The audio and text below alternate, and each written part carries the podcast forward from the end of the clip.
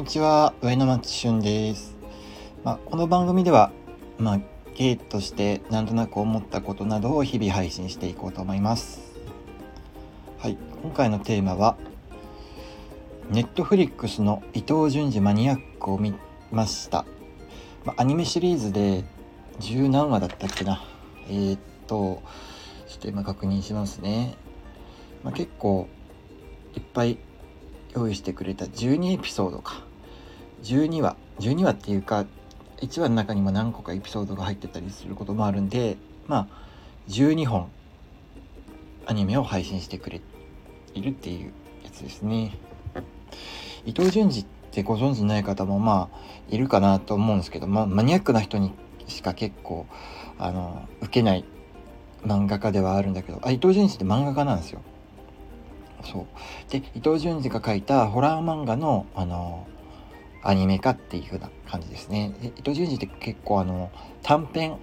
のホラー漫画とかを得意としてるのでその短編を寄せ集めたアニメシリーズだと思ってください、まあ、伊藤潤二はグロ系とか不気味系とかが得意分野のホラー漫画家になります。代表作は、まあ、富江っていうやつとかあとギョってやつとかあと渦巻きっていうやつとかが代表作ですね。特に人気なのは富江っていうあの漫画で、まあ、これは伊藤潤二、まあ、短編を富江に関して何本もあの書いてて、まあ、そういうシリーズになってたりしますね。うんまあ、富江って何かっていうと、まあ、物語の主人公っていうのかな主人公はまた別にいるのかな。まあ、とにかく富江っていうのは何度殺してもあの蘇る美女の話ですよくわかんないかもしれないですけどまあなんていうか、まあ、邪悪な心を持っていてでいろんな人をなんかその美貌で翻弄していくんですよね。でなんか周りの男たちとかをあのどんどん変にしていくっていう風な感じの、まあ、悪女ででなんか周りの男たちもあの魅力さ魅了されてなんか変になっていって結局最終的に富江を殺しちゃうみたいな感じになっちゃうらしくて、まあ、そういう風に周りの人たちをおかしくしていってで殺されるんだけどまた蘇ってでしかもあの細胞一つからでも再生できる能力を持っていてなんであの一人富を殺したらその細胞とかからあの再生していって蘇っていって富が増殖していったりするっていう風な感じの、まあ、結構グロテスクなお話だったりしますね。うん、であのまあ人気になって海外とかでも結構人気だったり日本でもマニアの間では結構人気だったりして何度も映画化されています。それこそもう80年代80年代かな？とか90年代も結構映画化されましたし2000年代2010年代になっても映画化されて、まあ、最近最近っていうかもう10年くらい前になるんだけど AKB のなんか太田愛花だったっけ？なんかラブタンとか呼ばれてる人があの主演で主演じゃないか、まあ、映画化されたりとかしてましたね。まあ、芸としてこれをちょっとどう思うのかというと富江と芸がバッティングしたらどうなるんだろうなとか思ったりしますね。まあ女の魅力で男を頭をおかしくしていくっていうんだけどまあ一応ゲームも男だけど美女を見たらもうそういう風なものを超えて頭おかしくされちゃうんですかね。っていうのでちょっと一回会ってみたいなと思ったりします。あすいません。ちょっとあの話題がそれちゃったんですけど。で今回ネットフリックスであの新規で配信されたのは伊藤潤二の短編をアニメ化した「マニアック」っていうシリーズですね、うん、もう本当にまあ確かに怖くてマニアの中でも人気なエピソードが揃っててまあ面白かったですね。細かい感想としてはオープニングとエンディングが素晴らしかったです。なんかすごいオープニングではあの何かがなんかすっごいものが始まるような予感とかがすごいもう十分に伝わってくる感じでしたね。でエンディングはなんかまなんかそれなりに爽やかな歌なんだけどなんかちょっと不気味さが残る感じのあの歌になってます。まあで本編なんですけど本編のアニメなんですけど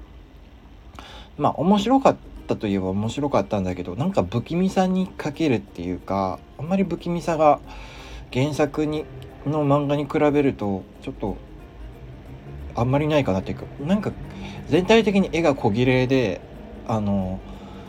なんか漫画の方はね本当にねあのー、漫画見ながらね物食えないくらいお菓子とかご飯とか絶対食えない感じのもう汚さっていうか気持ち悪さがあってだったんだけどアニメの方はなんか結構小切れな感じがして全然見ながら物食えるわって感じでうん。なんか少しだけ残念でしたね。もっと気持ち悪くてもいいんやでって感じになってましたね。まあでも完成度がすごい高かったんでまた続編に期待したいと思います、うん、作ってくれるのかな？ネットフリックスってなんか最近日本のアニメに出資をやめるとかいう風な話が出ててうーんどうなんだろう。アニメそれがなんかどういう意味かはよく分かんなかったんですけどアニメ作んないってことなのかなと思って。でもネットフリックスはアニメ作ってくんなかったら続編とかなくなっちゃうのかなとかちょっとそこら辺が心配ですねもしかしたらあの大金を今まで投資してきてでその大金を投資するのをやめるってことかもしれないですねうんまあ、ちょこまかちょこまか、あの、必要に応じて出していきますよって意味かもしれないですね。うん。よくわかんないですね。で、しかもネットフリックス自体も、なんか純利益がですね、なんか最近9割減したらしくて、まあ、あのまあ、緊急事態宣言とか、あと、まあ、まあ、海外でもロックダウンとかあって、まあそういうふうなおうち時間の特需があった状態から減ったのかなとか思ったりするんだけど、まあ、もしかしたらネットフリックス自体が結構終わりを迎えてたりする可能性もなくはないのかなと思ったり、まあ、大きく組織が大きくなってしまったから、まあ、そこからは衰退しかないっていうのはまあ仕方ないことなのかもしれないですけどね。うん、でももうネットフリックスのオリジナルの海外ドラマとか結構好きであのなんだったっけな、あの、オレンジイズニューブラックってやつとか、あと、あと他にネットフリックス、あ、グレースフランキーっていう、あの、海外ドラマとか、あとは、まあなんかいろいろあるんですよね。あの、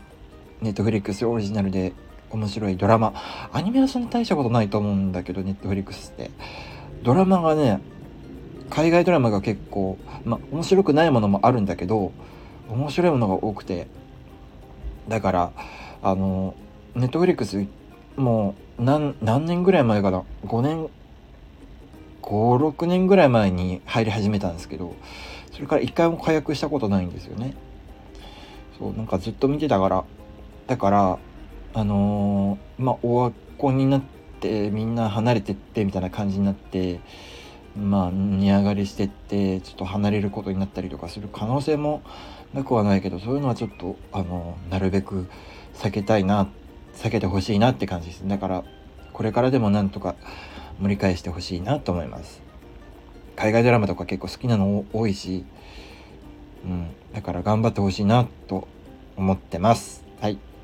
まあ今回はあのネットフリックスに伊藤潤二のマニアックが来たっていう話でした。まあ皆さんもあの心臓が強い人あのホラーそんなに嫌じゃないよって人は是非見てみてください。ではあの短いですけど今回はえっ、ー、とちょっと今 仕事サボってちょっとだけ収録してるからあの仕事に戻ります。ではご視聴ありがとうございました。